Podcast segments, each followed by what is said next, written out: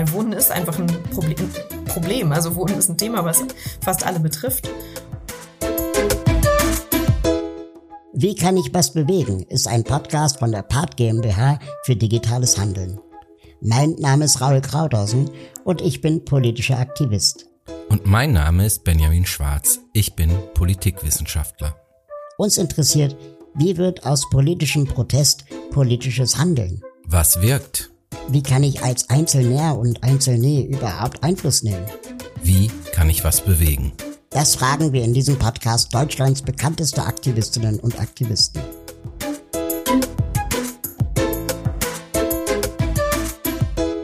Heute sprechen wir mit Lina Hurlin vom Mietshäuser Syndikat. Lina, herzlich willkommen. Ja, danke. Du bist Expertin für Stadtentwicklung. Du setzt dich für sozial gerechtes Wohnen ein. Verstehst du dich als Aktivistin? Ja, ich würde schon sagen, dass ich eine Aktivistin bin, zumindest in diesem Thema. Ich bin sicherlich auch noch andere Sachen als Aktivistin. Aber ja, also in, in, dem Sinne, dass ich aus der Motivation, etwas zu verändern, viel Zeit und Gedanken in dieses Thema investiere und auch meine ja, Freizeit da reinstecke und für eine Veränderung, eine gesamtgesellschaftliche Kämpfe, ja. Mietshäuser-Syndikat. Wir haben mal nachgeguckt, das wären 39 Punkte bei Scrabble. ähm, aber natürlich nicht nur das. Eure Broschüre alleine hat 92 Seiten. Kannst du denn in drei Sätzen erklären, was das Mietshäuser-Syndikat ist? bitte nicht mitzählen, aber ich gebe mir Mühe, es kurz zu halten. Das Mietshäuser-Syndikat ist ein Solidarverbund von inzwischen 174 Hausprojekten bundesweit. Und wir haben, die Projekte sind unterschiedlich, haben aber ähm, das gemeinsame Ziel, Eigentum zu neutralisieren, wofür sie ein bestimmtes Rechtsformkonstrukt aus GmbHs und Vereinen entwickelt haben, um ja eben die Unverkäuflichkeit der einzelnen Häuser zu gewährleisten. Das vielleicht in Kürze. Mietshäuser-Syndikat. Die Häuser denen, die drin wohnen. Das klingt nach Berlin-Kreuzberg, stammt aber aus Freiburg, also dem süddeutschen Pendant des Berliner Bildungsbürgerinnen-Idylls. Deshalb handelt es sich dabei auch nicht um HausbesetzerInnen, sondern um HausbesitzerInnen. Nur, dass hier niemand aus Profitgier Häuser kauft und vermietet. Das Mietshäuser-Syndikat ist ein Verbund autonomer Hausprojekte. Das Grundprinzip derartiger Projekte eine Gruppe von Menschen will ein Haus gemeinsam erwerben. Gemeinsam mit dem Syndikat gründet die Gruppe nun eine GmbH, die das Haus erwirbt. Ohne das Syndikat bzw. diese GmbH würden die Gruppen wohl kaum große Kredite bekommen. Die GmbH, die zu gleichen Teilen der Gruppe und dem Syndikat gehört, legt fest, dass die Kaltmiete konstant niedrig bleibt. Mit der Miete wird das Haus instand gehalten und eine Art Fonds aufgebaut. Aus diesem Fonds werden dann wiederum neue Projekte durch das Syndikat unterstützt. Das heißt, äh, wenn ich das richtig verstehe, wenn ihr von Neutralisierung des Eigentums sprecht, dass ihr es dem Kapitalmarkt entzieht. Ja, genau, das ist die Idee dahinter. Es ist so gedacht, dass, also es gibt einzelne Hausprojekte, ich muss ein bisschen ausholen, glaube ich, um es zu erklären, außerhalb dieser drei Sätze. Die Hausprojekte kaufen sich selbst, also kaufen die Häuser selbst, allerdings nicht einfach alleine als Verein, GmbH oder Genossenschaft, was so die gängigen Rechtsformen sind, sondern eben zusammen mit dem Mietshäuser-Syndikat. Das heißt, das Syndikat geht als Gesellschaft damit rein in die GmbH, die das Haus kauft und sichert dadurch ab, dass die Gruppe, die in diesem Haus wohnt, nicht in ein paar Jahren entscheiden kann, ja, die Immobilienpreise sind jetzt irgendwie so gestiegen, das lohnt sich jetzt doch, das irgendwie zu verschachern und wir machen jetzt hier irgendwie was anderes draus, sondern das Mietshäuser-Syndikat hat da eben immer ein Recht zu sagen, nee, dieses Haus ist unverkäuflich, dieses Haus bleibt ein Hausprojekt und im Solidarverbund. Und das würde das Syndikat auch immer machen. Also das würde immer von diesem Recht Gebrauch machen. Es gab einen einzigen Fall, wo es mal eine Insolvenz gab, aber das ist eine lange Geschichte. Aber also ich muss da jetzt ganz viele Fragen darunter subsumieren. Gerne. Ja, weil ich finde dieses Thema super faszinierend. Erstmal finde ich den Namen Syndikat total geil. Ja, also, Wenn man immer an so eine Gang denkt. Ja, oder, oder Mafia oder so. Ne? Ja. So. Das, heißt, ihr, ihr müsst AktivistInnen sein. Weil sonst würde, wenn es eine Marke, die man an der Börse dotieren würde mit Syndikat, das, ja. das wäre schräg. Und dann sagst du, und das steht ja auch auf eurer Website, dass es unterschiedliche Projekte sind, ähm, mhm. die da beim Mietshäuser-Syndikat machen können. Wenn es so unterschiedlich ist, wie kann man denn sicherstellen, dass die trotzdem aber alle nach den gleichen Regeln funktionieren können? Ja, also mit unterschiedlich meine ich, die Projekte sind sehr unterschiedlich groß. Das kleinste hat, glaube ich, fünf BewohnerInnen, das größte irgendwie 280 oder so. Also da mhm. gibt es eine große Spanne. Äh, das sind Projekte, die sind in der Stadt, das sind Projekte, die sind auf dem Land. Es gibt eher so, keine Ahnung, punkige Buden irgendwo, wo alle sich alles teilen, alle zusammen wohnen. Dann gibt es aber auch eher familiäres Wohnen. Also, ne, von der also Bewohnerinstruktur alles Bauernhof dabei. bis Eigentumswohnung. Ja. Nee, Eigentumswohnung ja nicht. Also das, das also nicht.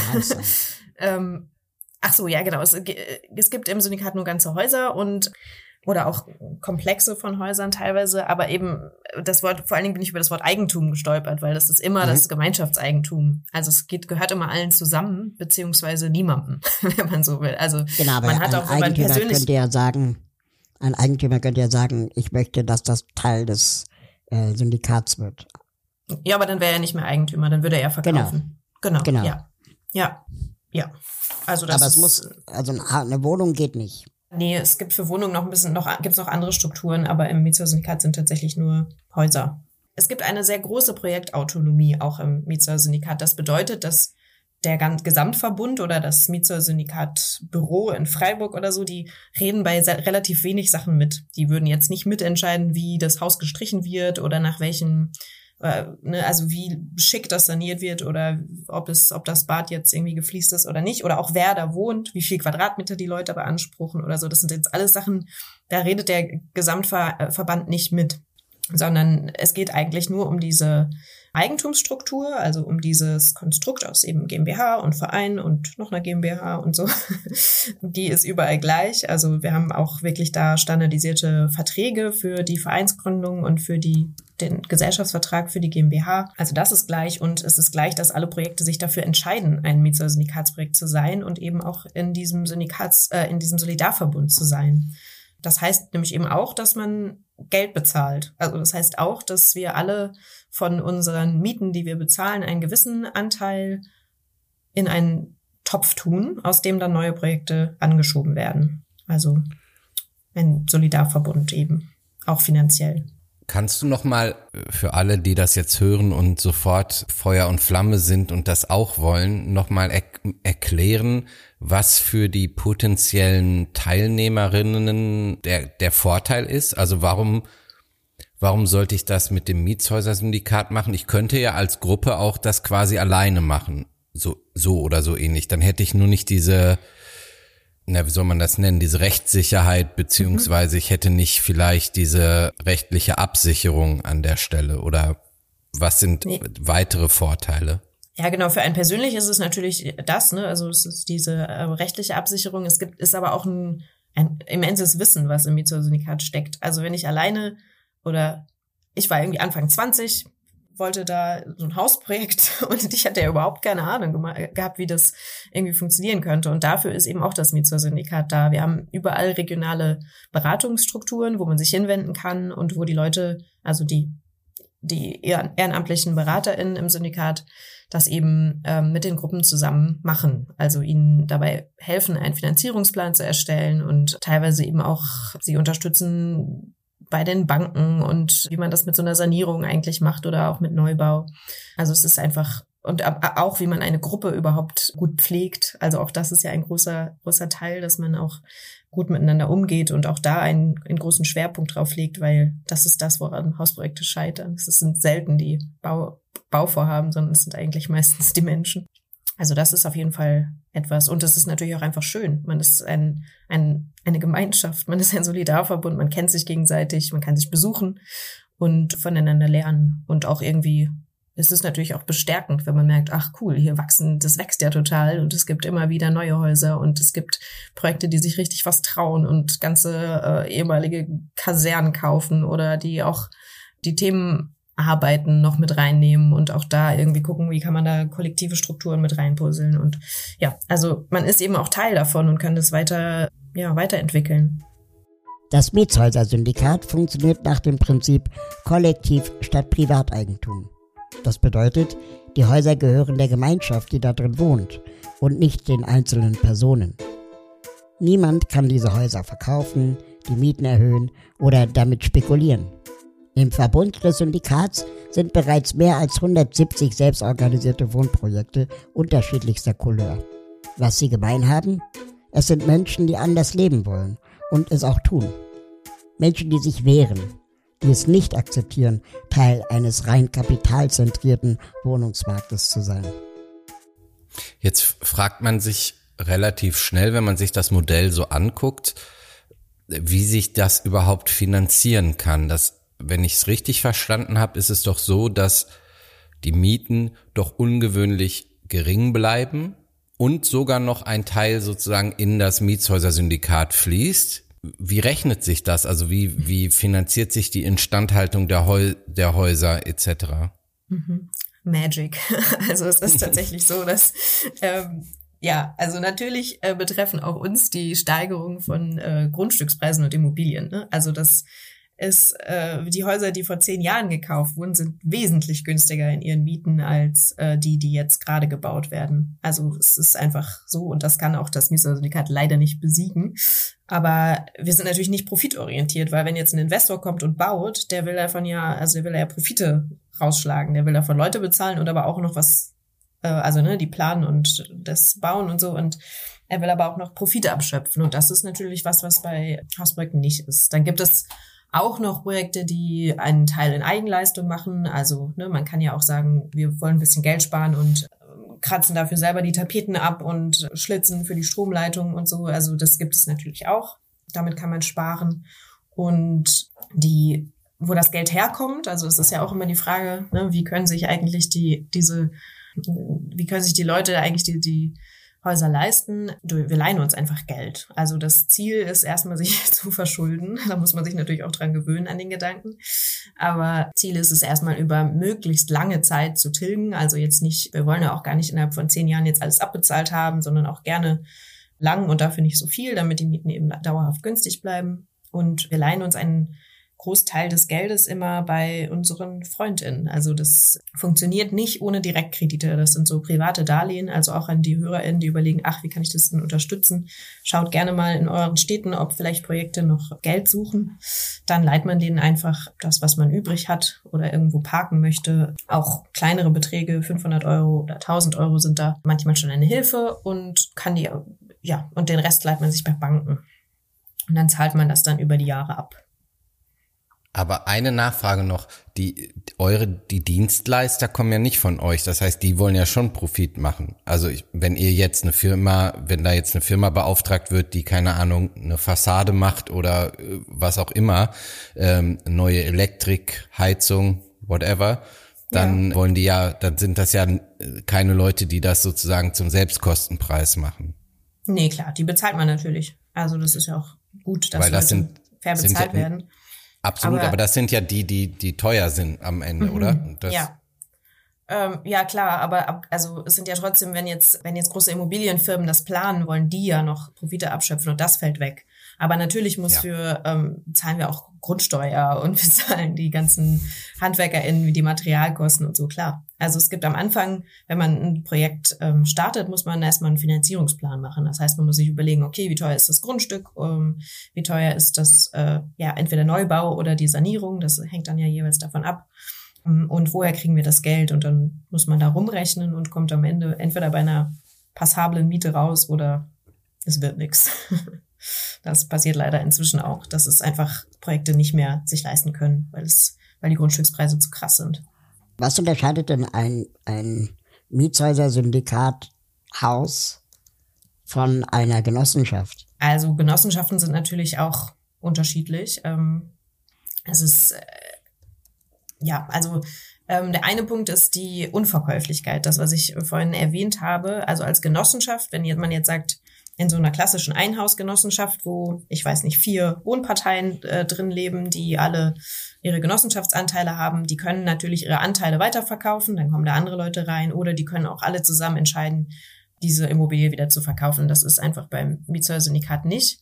Und außerdem bei, äh, in, vielen, in vielen Wohngenossenschaften ist es eben so, dass man teilweise auch recht hohe Anteile hat, die man dann als Einzelperson aufbringen muss. Als äh, bei in Mietshäuser-Syndikat-Projekten ist man einfach nur Mieterin. Also da muss man nicht erstmal irgendwie 20.000 Euro aufbringen, um überhaupt Teil davon sein zu können, sondern man hat einen ganz normalen Mietvertrag und wenn man auszieht, hat man, kündigt man den. Und wie hoch ist so, kannst du das sagen, der prozentuale Unterschied zwischen einer normalen Miete, sage ich mal, und einer Syndikatsmiete? Das ist nicht so leicht zu sagen, weil das hängt einfach wirklich stark davon ab, wie alt die Projekte sind. Also, wie gesagt, die älteren, also die aus den 90ern noch gesinnt teilweise oder eben auch vor, also in Leipzig ist, ist es so vor sechs, sieben Jahren doll gekippt, dass es einfach sehr teuer wurde. Aber in den alten Projekten kann man oft noch für zwei, drei Euro den Quadratmeter wohnen. Und die aktuellen, die sind einfach entsprechend teurer, je nachdem auch wo. Also in den Städten sind die natürlich, äh, in Berlin zum Beispiel, äh, ihr kennt wahrscheinlich das Problem, sind die äh, Mieten höher als auf dem Land. Ähm, Genau, also das ist schwer zu sagen. Es gibt äh, für uns gibt es diese Regel, dass man bei also dass der Solidarbetrag, der Beitrag, den man zahlt, ausgesetzt werden kann, wenn wenn die Miete 80 Prozent einer ortsüblichen Vergleichsmiete erreicht. Also das ist so ein bisschen die Orientierung, die wir da intern haben. Aber das ja ist äh, bei manchen, also inzwischen auch bei manchen ah, Projekten schon so, die gerade starten, dass sie da eben schon sind bei den 80 Prozent. Aber wenn du Leider. sagst, das, wenn du sagst, das kippt, ist dann das Mietshäuser-Syndikat in Gefahr? Mm, nee, das würde ich nicht sagen. Also es ist natürlich die Frage, wie lange das so weitergeht mit dem Wachstum. Gerade können wir uns nicht beschweren. Also es, es gibt immer noch Projekte, die dazukommen und also eher mehr, als wir beraten können, auch teilweise. Aber natürlich ist das eine Frage, auch die wir uns stellen müssen. Also bis zu welchem, also bis wohin gehen wir mit? Weil wir machen ja irgendwie, also klar, wir entprivatisieren die Häuser, aber erstmal machen wir ja schon mit, indem wir sie kaufen müssen. Und ja, finde ich auch eine interessante Frage und ich habe da noch nicht so eine klare Antwort, weil man weiß natürlich auch nicht, wenn man jetzt ein Haus kauft und das sich darüber ärgert, dass es irgendwie 12, 13 Euro den Quadratmeter hinterher kostet an Miete, kann es natürlich sein, dass man sich in fünf Jahren darüber freut. So war das ja vor vor fünf Jahren. Aber ich weiß es einfach nicht. Es kann natürlich auch sein, dass die Immobilienblase endlich platzt. Wir warten drauf, aber so richtig wahrscheinlich ist das leider nicht.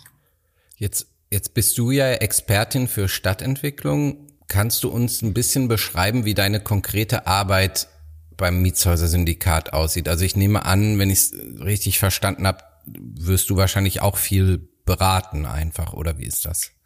Also ich bin ja ehrenamtlich bei mir zur Syndikat. Das ist ja nicht mein, mein Hauptjob. Ähm, ich mache auch Beratungen in Leipzig für neue Projekte, genau. Und außerdem bin ich noch in der Gruppe, die gerade eine Stiftung gründet. Also wir versuchen, wir haben ja jetzt schon einen Haufen GmbHs und Vereine. Jetzt wollen wir noch eine Rechtsform, und zwar die Stiftung. Die hat nämlich einfach ein paar Vorteile. Und das ist auch was, was ich mache, genau. Ja, aber ich beschäftige mich sonst auch mit Stadtentwicklung, auch außerhalb des Mietsyndikats. Das liegt mir irgendwie am Herzen oder ich bin da irgendwie so reingewachsen, wie auch immer. ja, Wohnen ist auf jeden Fall ein großes Thema, aber ich habe mich auch mit räumlicher Stigmatisierung beschäftigt und ich habe mich auch mit, mit Nachbarschaften, also ich bin auch in einem Nachbarschaftszentrum aktiv. Das ist auch so ein Thema, was mich umtreibt. Aber ich weiß nicht, ab wann wir zu weit abschweifen. Wir hatten im Podcast auch äh, Katja Diel zu Gast. Da ging es um das Thema alternative Mobilität oder Mobilität der Zukunft.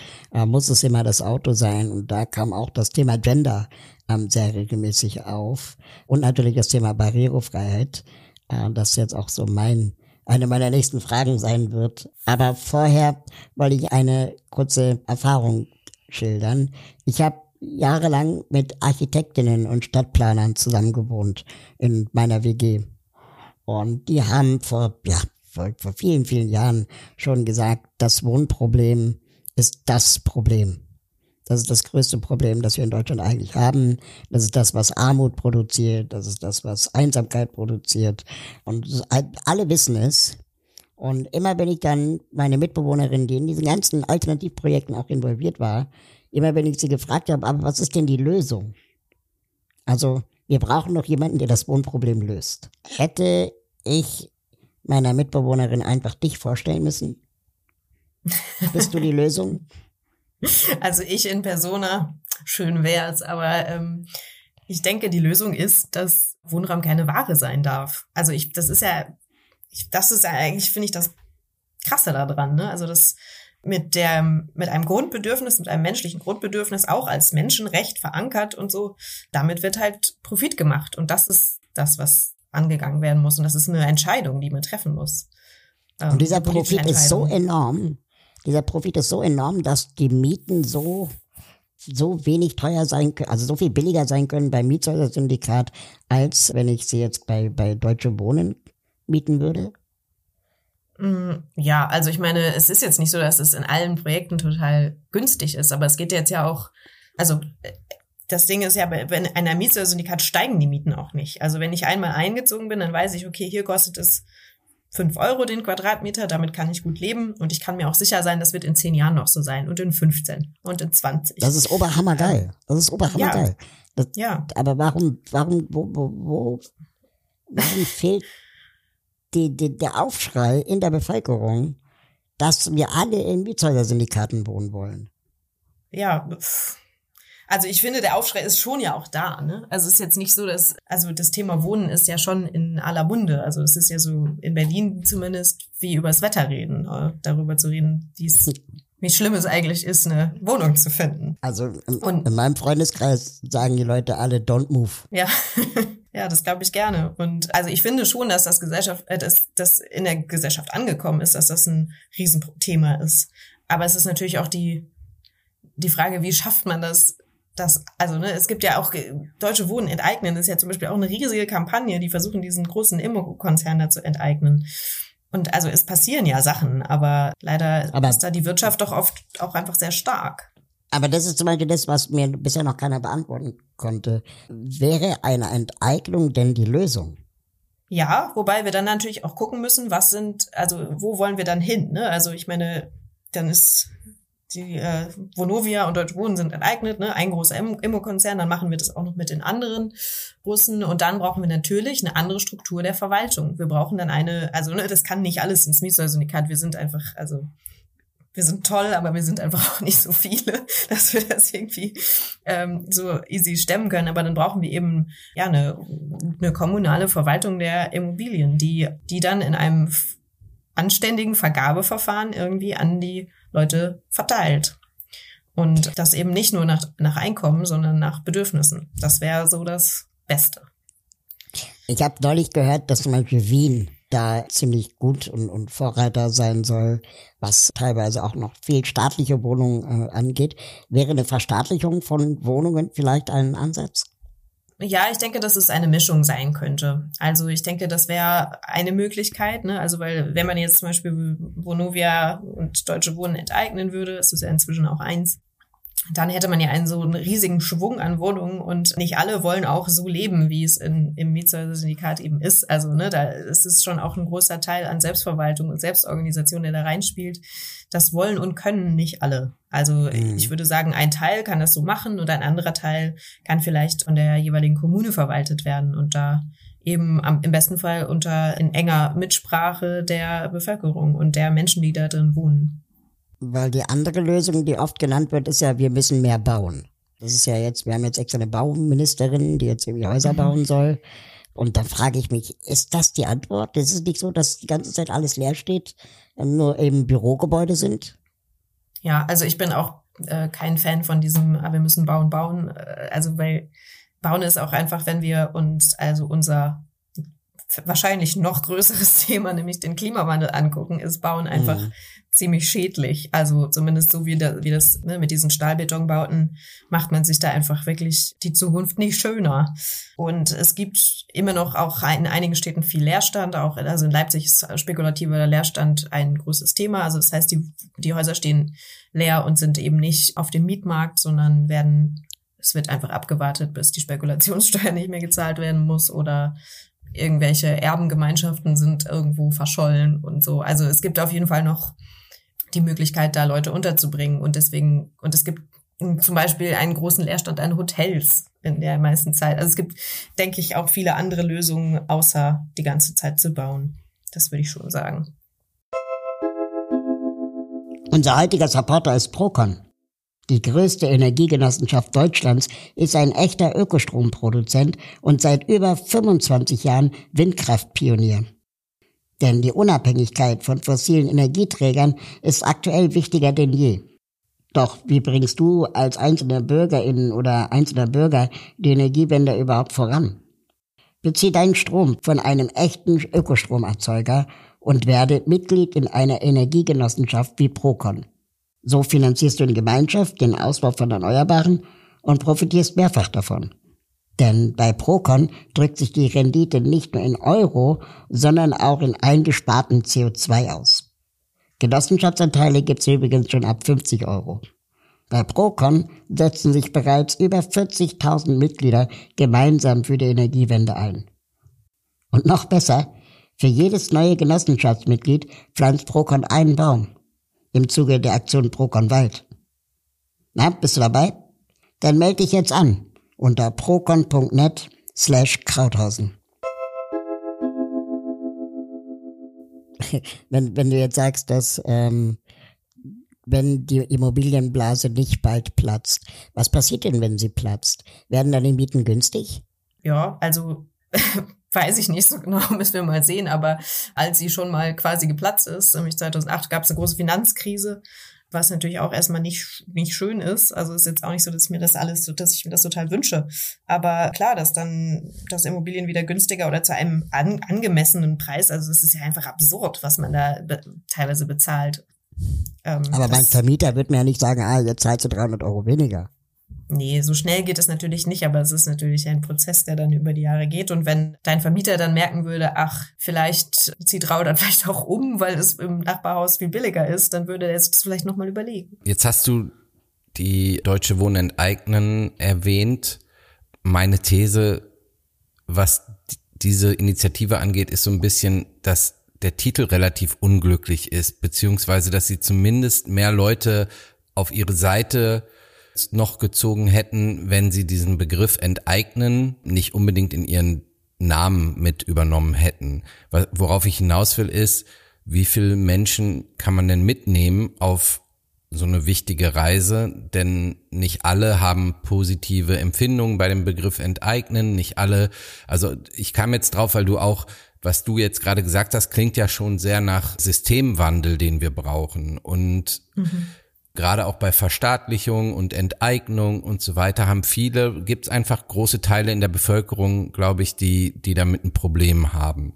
Und für so einen großen Wandel, bei so einem großen Problem wäre es ja schon wichtig, möglichst viele Menschen da auch mitzunehmen inhaltlich, weil ich denke, letztendlich sind ja die die Beispiele so positiv und keiner will unnötig viel Miete zahlen und wir haben noch gar nicht über das Thema, Raul hat es kurz mal angesprochen, Vereinsamung gesprochen in, in, in Städten und im Alter etc. Also es gibt so viele Argumente für gemeinsame Wohnprojekte, dass ich manchmal denke, wenn man ein bisschen sensibler mit Sprache umgehen würde, könnte man vielleicht sogar noch mehr Menschen dafür gewinnen und auch eine größere Gruppe in der Bevölkerung, so dass vielleicht auch der politische Druck größer wäre am Ende. Oder wie siehst du das?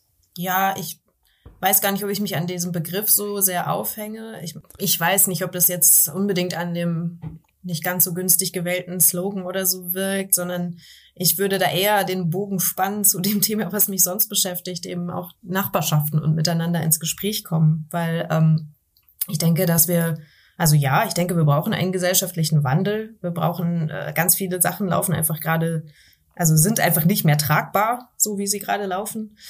Und da, dafür müssen wir ins Gespräch miteinander kommen. Und ich glaube, das geht am einfachsten oder am, am nachhaltigsten, wenn wir wirklich äh, vis-à-vis -vis miteinander sprechen. Also wenn wir wirklich auch die Leute in unserem Viertel kennenlernen, die Leute in unserem Haus, Wohnhaus, Mietshaus vielleicht auch erstmal kennenlernen und mit denen ins Gespräch kommen, weil, also das, es gibt ja auch einfach schöne, zum Beispiel schöne Geschichten, wie Leute, ganz normale MieterInnen äh, in Häusern gemerkt haben, ach krass, wir kriegen hier, wir werden hier, das Haus wird verkauft und wir kriegen hier lauter Mieterhöhung, lass mal zusammentun und dann auf einmal schaffen sie es, ihr Haus zu kaufen und sind ein Mietshäuser-Syndikatsprojekt. Ne? Also es gibt auch diese Geschichten von Leuten, die da jetzt nicht aus so einem total aktivistischen Umfeld kommen und da irgendwie so große Gedanken ähm, mitbringen, sondern auch einfach, ja, die das aus einer ganz direkten persönlichen Betroffenheit heraus machen. Ja, ich denke, so erreicht man doch einige, weil Wohnen ist einfach ein Problem. Problem. Also Wohnen ist ein Thema, was fast alle betrifft. Und ich glaube nicht, dass es daran liegt, dass es, dass irgendein, also dass es nur an einem Slogan liegt, sondern dass ähm, da einfach es das fehlt, dass Menschen miteinander in Austausch kommen. Der, der Slogan war jetzt auch eher ein Beispiel dafür, was du auch gerade gesagt hast, nämlich das Politische, dass das vielleicht für manche, dass es eher das das Politische ist, was die Leute dann teilweise vielleicht abschrecken könnte. Und so wie du gesagt hast, müsste es ja viel häufiger sein, dass, dass die Leute einfach aus dem Impuls heraus, hier läuft was falsch und wir tun uns jetzt zusammen handeln können. Und ich finde das Stichwort Begegnung sehr wichtig, was du jetzt gesagt hast mit der, mit der Nachbarschaft. Wir haben in, in unserem Buch, Raul und ich, auch darüber geschrieben, dass wie wichtig es eigentlich ist, auch und da kommen wir auch dann aufs Thema Stadtentwicklung natürlich, dass es überhaupt Räume gibt, dass es Plätze gibt, dass es eine Infrastruktur gibt, wo sich Menschen wieder begegnen können und wo sie sich auch begegnen, ohne dass sie jetzt wirklich, wie man heute sagt, einer bestimmten Blase angehören, sondern dass sie sich halt darüber hinaus begegnen können. Und wir haben da sicherlich, sind ja hier noch, was das angeht, sehr, sehr privilegiert in Berlin, was so das untereinander sich begegnen angeht. Das ist andern, anderswo sicherlich weniger divers als hier. Was kann man da tun, dass, dass das besser wird? Mhm. Ja, also ich finde, die Städte, wie sie gerade gebaut sind, sind ja oft gar nicht mehr so richtig dafür, also für die Menschen, die da drin wohnen, gebaut, sondern sie sind viel für Autos. Also, ne, die Straßen sind, wenn man sich das so mal anguckt, wie viel Platz eigentlich für Autos ist und wie viel Platz für, für Menschen, ähm, dann ist das wirklich ein, also es ist ein bisschen gruselig einfach auch. Ähm, das ist so ein, ein Punkt und dann gibt es auch gar nicht so viele Orte der Begegnung. Also das ist ne, einfach äh, schöne Plätze, wo man eingeladen ist zu verweilen und wo man, ja, wo, wo es vielleicht Bänke gibt, wo man sich irgendwie, wo man es sich nett machen kann oder so, sondern es gibt ja einfach, es gibt Autos und es gibt Orte des Konsums. Also das sind so die, es geht viel um Arbeit, es geht viel auch hier wieder um Profit.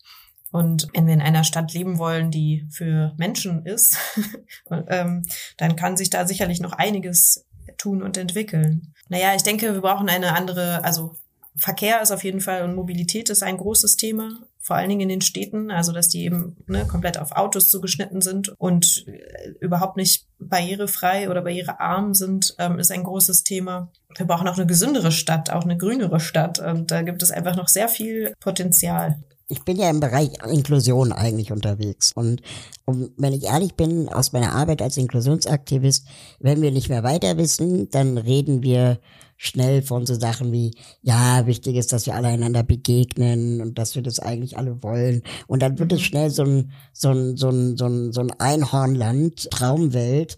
Aber so wirklich, wie wir da hinkommen, mir noch keiner erklärt. Und das, das, das, natürlich wollen wir das alle. Aber wenn wir jetzt jahrzehntelang so gedrillt wurden als Gesellschaft weltweit, dass es nur Städte und Land gibt und Autos, ist ja jede Veränderung erstmal Angst von, ich, jemand will mir was wegnehmen, die Dinge sind nicht mehr so, wie sie mal waren. Das heißt, meine Frage wäre jetzt zum Beispiel ganz konkret, gibt es eine Stadt, ein Land, eine Kultur, eine Staatsform, eine Organisation, wo du sagst, so, das geht in die richtige Richtung, was jetzt nicht gleich ein, ein Hippiehaus sein muss, also was vielleicht wieder viele Leute abschrecken könnte, sondern so eine Art, wo du denkst, der ist wirklich, das könnte die Zukunft für Berlin sein. Hm.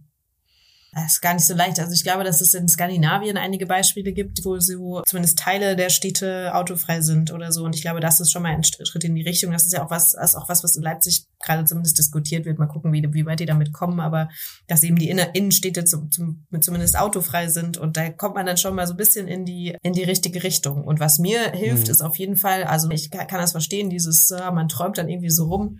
Für mich hilft, äh, mir hilft es einfach, das sehr lokal und sehr im Kleinen zu betrachten. Also ich bin mhm. in einem Stadtteil im, im Leipziger Osten aktiv und da geht es zum Beispiel um die Umgestaltung von einem konkreten Platz. Und da haben wir dann, natürlich verändert man damit nicht die Welt, aber wir können da eben äh, die Leute einbeziehen, die in dem Stadtteil leben und gu gucken, ja, was wäre denn hier cool und was würdet ihr denn hier wollen und bringt euch doch ein und macht doch mit und was, ja, was brauchen wir hier? Und das, was, wie können wir das erreichen? Ne? Also in diesem konkreten, an diesem konkreten Ort und dann eben mit der Stadtverwaltung zusammen zu gucken, wie, wie geht das?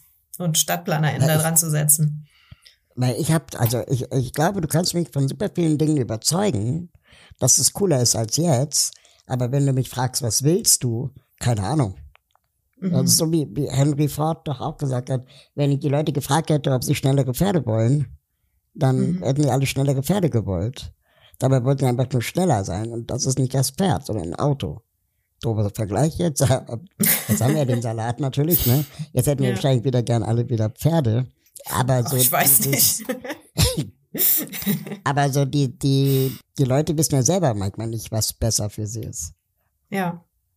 Ja, total. Und das ist ja auch, also ich will mir das, ich finde das ja auch, ich will ja auch nicht irgendwo hinkommen und an, so anmaßend sein und sagen, ey Leute, jetzt verkauft ihr mal bitte alle eure Autos, weil es ist besser für euch.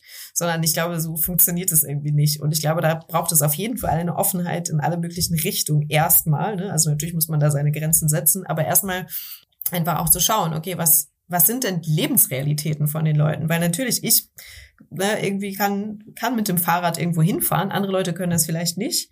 Und ähm, ich muss auch nicht mit meinem, mit meinem Auto und meinem Werkzeug auf, um 6 Uhr auf irgendwelchen äh, Baustellen stehen. Also so, ne, das, es gibt einfach verschiedene Lebensrealitäten und die muss man da berücksichtigen und den Leuten auch das Gefühl geben oder die, beziehungsweise nicht nur das Gefühl geben, sondern sie wirklich auch hören in dem, was sie, was sie brauchen und sie damit einbeziehen. Also es ist auch so, dass ich da selber in, immer wieder in einem Lernprozess bin, also den Leuten zuzuhören und ähm, nicht nur selber meine Ideen zu spinnen, wie eine bessere Welt aussehen könnte. Lena Hurlin hat Urbanistik in Weimar studiert und beschäftigt sich mit genderspezifischer Stadtplanung. Also beispielsweise wie können Straßen und Wege so geplant und ausgestattet werden, dass sich gerade Frauen dort sicherer fühlen? Als Expertin für sozial gerechte Stadtentwicklung hat sich Lina bereits einen Namen gemacht. Sie engagiert sich für ein Recht auf gutes Wohnen für alle. Im Leipziger Nachbarschaftszentrum Ostwache, im Netzwerk Leipzig Stadt für alle und im Mietshäuser-Syndikat. Inwieweit laufen wir eigentlich Gefahr, bei diesen Mietshaus-Syndikatgeschichten und Genossenschaften und so, dass das dann eher so eine Sache wird von den Leuten, die sich leisten können, sich darüber Gedanken zu machen. Auch intellektuell, das ist ja komplex, du musst das dann wollen mhm. und du musst dann Leute finden, die das auch machen und dann musst du irgendwie, keine Ahnung, jemanden haben, der die Geschäftsführung macht und so.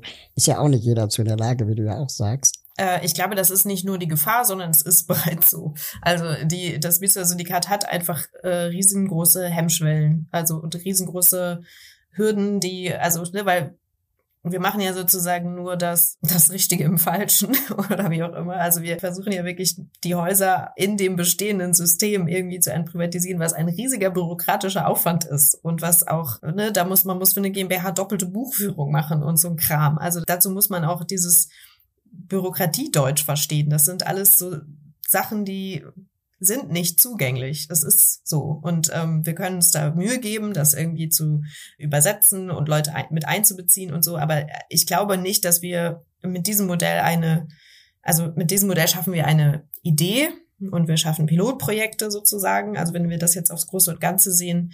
Aber ich glaube, dass wenn wir da eine gesamtgesellschaftliche Lösung finden wollen, dann müssen wir da noch, was zumindest die Verwaltung angeht, anders ran. Also dann brauchen wir schon noch was, was zugänglicher ist oder wo eben es eine größere Spezialisierung gibt, also wo dann eben die es eine Verwaltung gibt und das nicht alle in den Häusern selber machen.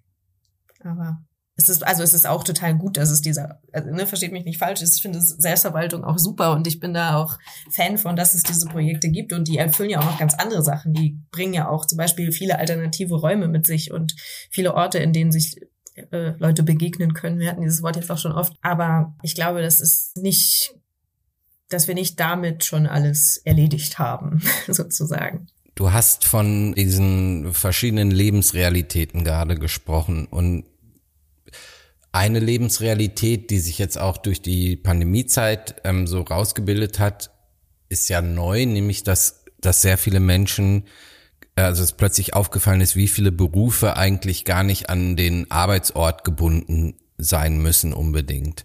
Das heißt, es ist ja auch eine gewisse Flexibilität dort offengelegt worden. Da habe ich mich gefragt, ist das Wohnen in Städten überhaupt zukunftsfähig? Ist das das Modell, ähm, auf das man setzen sollte, oder ist es nicht auch im Sinne einer, ähm, sagen, auch im Sinne der Mieten, wäre es da nicht viel gesünder in jeglichem Sinne, wenn wir uns in unserem Land ein bisschen besser verteilen würden, sage ich jetzt mal ganz naiv. ja, ich weiß nicht, ich bin jetzt gar nicht so die also ich sage da weder, es gibt, äh, dass die, der ländliche Raum ausstirbt, noch dass, ähm, dass die Städte einfach äh, hinfällig sind. Also ich bin da, glaube ich, auf keiner Seite so richtig, sondern also ne, Städte sind ja auch nicht nur zum Arbeiten da. Es gibt ja auch andere Gründe, warum man in Städten wohnt. Also ganz viel ist ja auch eine kulturelle ein kulturelles Milieu, von dem man sich gerne umgibt. Und es gibt ja auch, keine Ahnung, Kinderbetreuung ist ja auch so ein Ding und äh, was weiß ich, medizinische Versorgung, alles Mögliche. Pflege. Es gibt ja viele Gründe. Pflege, ja. genau. Es gibt viele Gründe, warum man in der Stadt wohnt. Aber natürlich haben wir auch einiges, also oder ich hoffe, dass wir durch Corona auch was gelernt haben und ähm, also nicht nur, wie man besser mit Videotechnik umgeht, sondern auch, ja, wie man vielleicht auch sich manche Wege spart. Also ich, ne, in der Stadt hat, hat man halt kurze Wege, das ist super. Aber ich glaube oder ich hoffe, dass wir uns dass wir doch gelernt haben, dass einige Wege gar nicht unbedingt nötig sind. Also vor allen Dingen, wenn ich an Flugverkehr denke, hoffe ich doch, dass da einige was gelernt haben. Aber klar, also ich meine, Wohnen auf dem Land ist jetzt auf jeden Fall einfacher möglich als noch vor ein paar Jahren, zumindest wenn man in gewissen Jobs arbeitet. Wie bist du eigentlich zum Mietshäuser-Syndikat gekommen? Also was ist deine Motivation für das, was du tust? Also ich war Anfang 20 und fand das irgendwie auch aufregend und cool und habe davon mitbekommen, dass jetzt im Freund Freundeskreis grob da irgendwie so ein neues Projekt entsteht und bin dann dazugekommen und dann war ich auf einmal in so einem Hausprojekt und wir haben uns das irgendwie so angeeignet, wie man eigentlich so ein Haus dann auch ausbaut und keine Ahnung was. Und dann habe ich aber auch nach kurzer Zeit gemerkt, dass es irgendwie nett ist, so ein Haus für 20 Leute, aber dass das irgendwie auch nicht genug ist, weil es gibt noch sehr viel mehr Menschen, die wohnen und das hat mich dann irgendwie gereizt, dieses Thema. Und dann habe ich mich da weiter mit beschäftigt und habe mich dann auch mit dem Stadtraum beschäftigt und dann irgendwann auch Urbanistik studiert, noch in Weimar und so, dies und das. Genau. Ich finde das deswegen so spannend, weil die ganzen Hausprojekte, die ich kenne, ne, also kommen, glaube ich, auch aus dem eher linken Freundeskreis und so. Aber ich bin irgendwie eher so ein ordentlicher Mensch sag ich jetzt mal. Und die ganzen Hausprojekte, die ich kenne, da, da, da, da kümmert dann. Die räumen nicht immer, auf. ja, so meine ich das gar nicht. Aber so, das, das Thema ist immer so groß, ja, dass dann halt eine bestimmte Baustelle einfach nie fertig ist. Ja, furchtbar. Und ich, und ich bin äh, eigentlich froh, in einer Wohnung zu wohnen, wo ich gerade jetzt erstmal die nächsten fünf Jahre nicht was fertig machen muss. Das kann ich gut verstehen. Ja. Ja, ähm, ja bin ich jetzt voll, der also Spießer also, vom Hof. Nein, überhaupt nicht. Ich finde auch, ähm, oder ich persönlich würde das jetzt auch heutzutage nicht mehr so machen. Also ne, erstmal, wir sind da irgendwie erstmal eingezogen und haben uns dann überlegt, wie man dieses Haus eigentlich saniert. Das war auf jeden Fall, naja, vielleicht nicht die einfachste Entscheidung, das so zu machen oder die, der einfachste Weg. Das muss aber überhaupt nicht so sein. Also man kann auch ein Haus einfach durchsanieren und dann einziehen und dann funktioniert da alles. Also es wäre jetzt nichts, was prinzipiell gegen das Mietshäuser-Syndikat spricht. Aber natürlich sind das auch alles, also das sind dann halt Projekte oder Gruppen oder Menschen, die das zum ersten Mal meistens machen. Und mhm. beim ersten Mal macht man halt öfter noch Fehler.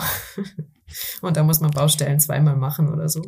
Also eine Freundin von mir, das muss ich jetzt kurz spoilern, aber eine Freundin von mir, die wohnt in Neukölln in einer Genossenschaftswohnung, Haus. Und das sind, die Mieten sind günstig und so. Und das, die Idee ist irgendwie, dass auch Community Living möglich ist und alle teilen sich die Balkone miteinander. Das heißt, man kann einmal so rumlaufen. Es hat nur am Ende des Tages sieht es halt aus wie ein Gefängnis.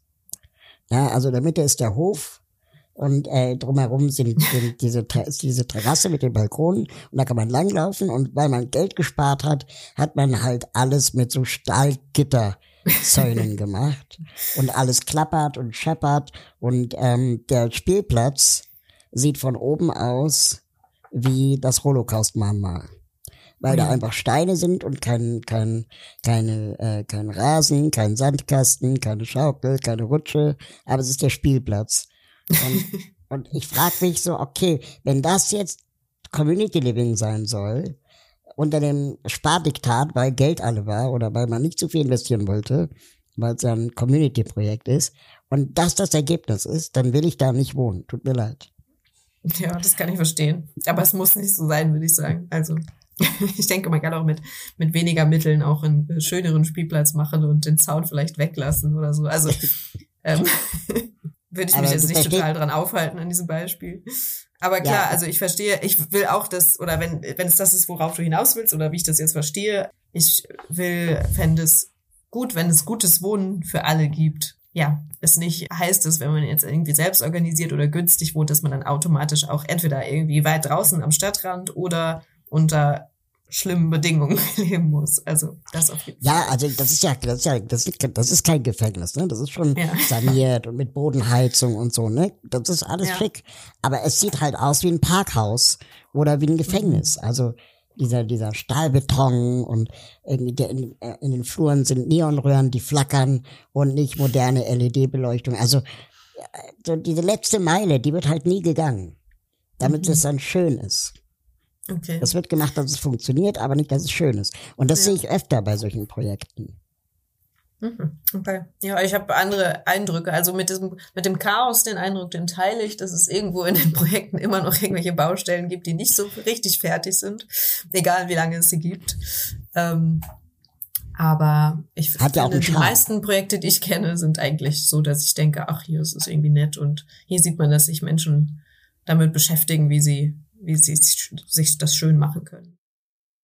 Raul ist ja bei uns eher für das Praktische, hat er ja betont, zuständig. Der mag ja dieses Einhorn-Denken, wie er es genannt hat, nicht so. Trotzdem glaube ich ganz fest daran, dass man eine tatsächlich bessere Zukunft nur dann erreichen, wenn wir uns die jetzt auch vorstellen können und wenn es Menschen gibt, die daran arbeiten und die sich Gedanken machen, wie diese wie das, ja, wie man Dinge besser machen kann, auch im Größeren, müsste es nicht noch viel mehr Leute wie dich geben, die sich da Gedanken machen in diese Richtung.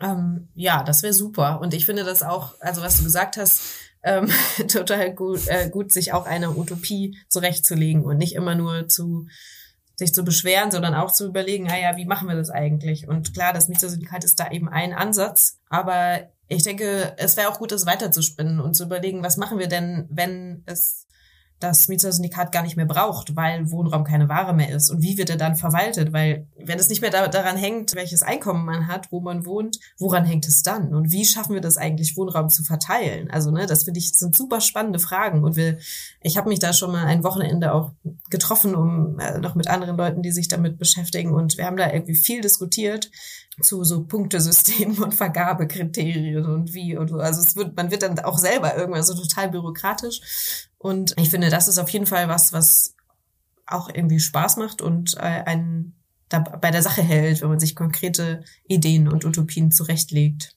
Und, und mir ist auch aufgefallen heute, entschuldige, wenn ich da kurz einhake, mir ist auch aufgefallen an dem, was du gesagt hast, dass es sehr viele Schnittmengen gibt, natürlich auch mit anderen sage ich mal, äh, aktivistischen Bereichen beziehungsweise überhaupt anderen Themenbereichen. Also Raul hat das ja vorhin auch schon mal erwähnt, was die zukünftige Mobilität angeht, Stichwort Verkehrswende etc., aber natürlich auch ganz viele soziale Fragen, die da mit reinspielen, Stadtentwicklungsfragen. müsste es dann nicht eigentlich sowas auch noch viel mehr Zusammenschluss geben oder gibt es den hinter den Kulissen und wir wissen das nur nicht? Mm, also ich denke, den gibt es schon. Also ein Zusammenschluss ähm, auch über diese Fragen hinaus, weil natürlich auch in anderen also ne, oder im Mietersyndikat gibt es auch über andere Themen Austausch oder da gibt es auch eine Solidarität auf anderen Ebenen. Also ne, wenn es irgendwie darum geht, äh, Menschen mal irgendwo unterzubringen oder wenn es darum geht, ich weiß nicht, es gab, auch schon öfter Nazi-Angriffe auf Hausprojekte, da gibt's auch immer große oder ein Projekt war von der Flutkatastrophe doll betroffen oder ein Projekt ist bei einem Brandanschlag größtenteils, größtenteils abgebrannt und da gibt es einfach auch immer eine große Solidarität aus, aus den Projekten. Also es ist nicht nur das Thema. Und ähm, auch in den jeweiligen Projekten gibt es oft Projekträume, in denen es äh, Austausch zu anderen gesellschaftlichen Themen gibt. Aber klar, es ist also, ne, Wohnen ist ja auch, wo, hat, wo fängt das an, wo hört das auf? Da geht's natürlich dann auch um gerechte Bezahlung und wer, wer verdient eigentlich wie viel in diesem Land? Wer ähm, kümmert sich? Care-Arbeit ist ja auch was, was in, im äh, Kontext Wohnen eine Rolle spielt. Wer kümmert sich eigentlich um die Kinder? Wer macht eigentlich das, den Abwasch und so? Das sind ja Sachen, die dann teilweise auch in den Hausprojekten ganz anders besprochen und ausdiskutiert werden als in anderen Lebensmodellen oder Lebensentwürfen. Aber ich finde es immer schwierig, weil das ist natürlich in den Projekten, die sind alle sehr unterschiedlich, wie ich gesagt habe. Und wenn ich so als Mietersyndikat im, spreche oder sowas, dann ist das natürlich nichts, was wir jetzt irgendwie vorgeben oder so. Weil es gibt auch Hausprojekte, die, in denen Leute relativ normal in ihren einzelnen Mietwohnungen wohnen und dass da darüber hinaus eigentlich nichts ähm, krasses passiert oder so. Und dann gibt es auch, das geht dann halt bis zum, hin zum funktionalen Wohnen. Also alles möglich sozusagen an, an Experimenten, wenn man so will. Ähm, und auch an, ja, an Ideen, wie eine andere Gesellschaft aussehen kann. Ich hätte ähm, noch ein paar Gedanken äh, oder würde gerne deine Gedanken dazu hören. Ich habe vor ein paar ähm, Jahren mal einen Artikel gelesen von Henning Scherf. Das war der äh, ehemalige Bremer Bürgermeister. Und der hat äh, mit Freunden bereits, als er 40 war, ähm, vereinbart, dass wenn sie alt werden, dann wollen sie in einem gemeinsamen Haus leben ähm, und die Pflege selbst organisieren ähm, mit äh, dem Pflege, äh, Pflegebetrieb äh, vielleicht im Erdgeschoss und die Freunde wohnen halt im gleichen Haus und teilen sich quasi den gleichen Pflegedienstleister. Und ähm, dadurch, Henning Schärf, Bürgermeister, wird wahrscheinlich genug Kohle haben. Aber machen wir uns vielleicht auch zu spät Gedanken darüber, wie und wo wir im Alter wohnen wollen? Ja, auf jeden Fall. Ich finde, es ist ein Thema, was super relevant ist. Also weil gerade weil diese familiären Strukturen, die gibt es ja nicht mehr in den, oder gibt es in den wenigsten Fällen, ne, wo man irgendwie dann noch mit den Kindern im eigenen Haus und so dies, das. Also es gibt auch im Mietshäuser-Syndikat Projekte, wo es darum geht, also wo es um Wohnen im Alter geht, wo Leute sich eher so mit, ja, weiß ich nicht, 50, 60 dann zusammentun und sagen, okay, wir so, wollen uns jetzt hier ein Projekt schaffen, in dem wir alt werden können und eben auch diese Themen mitdenken. Also wie ist es dann mit Pflege? Ich habe ge gedacht, ich lasse mir noch ein paar Jahre Zeit, aber ich habe mir auch vorgenommen, mir da früh Gedanken drüber zu machen, ähm, wie das eigentlich aussehen soll. Weil meine Großmutter hat jetzt in einem, ist jetzt kürzlich verstorben in einem Pflegeheim und das ist nicht das, was ich möchte. Und ähm, ich denke, da, da gibt es andere Möglichkeiten. Man muss sich kümmern, aber ja, auch im Mietshäuser-Syndikat möglich, denke ich. Und dann ist natürlich auch diese, also Pflege, da kennst du dich viel besser mit aus, aber auch da gibt es ja dann die Möglichkeiten, die Pflegestrukturen auch viel, also zu verbessern, ne? Und auch in den, innerhalb dieser Pflegedienste dann Kollektivstrukturen besser zu einzubinden und so. Also ich glaube, da ist einfach total viel Potenzial noch. Wir sind nicht bereit, die Welt so hinzunehmen, wie sie ist. Dass sie sich verändern lässt, ist längst bewiesen. Nicht allein, sondern im gemeinsamen Handeln. Und das fängt immer bei dir an. So haben es mein Co-Autor Benjamin Schwarz und ich formuliert in unserem Buch Wie kann ich was bewegen? Die Kraft des konstruktiven Aktivismus. Gemeinsam mit Menschen wie Luisa Neubauer, Margarete Stokowski, Carola Rakete oder Ali Jan beschreiben wir eine neue Form des politischen Engagements und Einbringen in sehr politischen Zeiten. Jetzt überall, wo es Bücher gibt. Einen Link findet ihr in den Show Notes. Ich habe mich äh, vor drei Tagen mit der Berliner Bürgermeisterin äh, in einem Videocall wiedergefunden und wir haben uns ehrlich gesagt, ja, vielleicht ein bisschen gestritten, weil sie mhm. total stolz darauf war, dass jeder Neubau jetzt zwei Drittel barrierefrei sein muss. Mhm. Und ich habe sie gefragt, wie, wie, wie eigentlich diese zwei Drittel zustande kommen. Also warum nicht 100 Prozent? Also was ist das Problem? Und dann sagt sie, ja, ähm, weil das ist so teuer. Und dann sage ich, ja, aber es ist ja eigentlich nicht teuer, wenn man von Anfang an anfängt, das mitzudenken. Und die, die Kosten entstehen ja für die MieterInnen erst viel später durch, keine Ahnung, die ganzen äh, Hedgefonds und so weiter. Aber eben nicht, weil das Haus teuer im Bau war. Es amortisiert sich doch super schnell. Und da ist sie halt nicht drauf eingegangen. Sie wollte immer sagen, dass sie zwei Drittel total toll sind. Und in Schweden, habe ich jetzt gehört, soll angeblich 100 Prozent aller Wohnungen barrierefrei sein, die neu gebaut werden. Mit der ganz einfachen Begründung, dass A, wir alle älter werden und B, es nichts bringt, wenn du als Behinderter in deiner rollstuhlgerechten Wohnung wohnst, aber niemanden besuchen kannst. Mhm. Ja. So einfach. Ja, und, so einfach und so klar. Ja. ja. Vielleicht wäre das auch noch mal eine Idee für einen neuen Podcast, Raul, dass wir regelmäßig mit Frau Giffey reden und ihr die Welt erklären. Wäre ich sofort dabei, wenn du da was planst. Ähm, sehr gerne. Ey, Giffey heißt der Podcast. Da, genau, da, da, da, laden wir uns dann die Lina einfach noch mal ein gerne. und setzen sie Frau Giffey vor. Und ich habe da auch einige passiert. Fragen an Sie. Auf jeden Fall. Ja, und ich bedanke mich natürlich auch ganz herzlich für die Einladung. Ich habe hier auch noch super viele Sachen auf meinem Zettel stehen, die wir nicht besprochen haben. Also zum Beispiel treffen, machen Teaser für ja die zweite Folge. ähm, naja, es sollte ja vielleicht auch noch ein bisschen um so feministische Stadtplanung und so ein Kram mhm. gehen, aber ja, vielleicht ein andermal. sehr, sehr gerne nochmal wieder. Das machen wir dann einfach nochmal. Das lösen ja, wir ein. Gerne. Versprochen. Alles klar. Ja, danke schön. Danke für deine Zeit. Vielen Dank fürs Zuhören. Wir freuen uns über eure Kommentare, Likes und wenn ihr uns abonniert. Bis zum nächsten Mal.